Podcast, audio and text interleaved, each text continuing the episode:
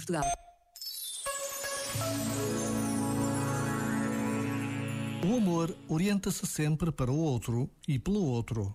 É sempre uma aventura abraâmica, a de deixar a nossa própria realidade e ir ao encontro do diferente, e estabelecer com ele uma relação de aliança, de amizade e de amor.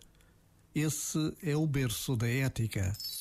Este momento está disponível em podcast no site e na app.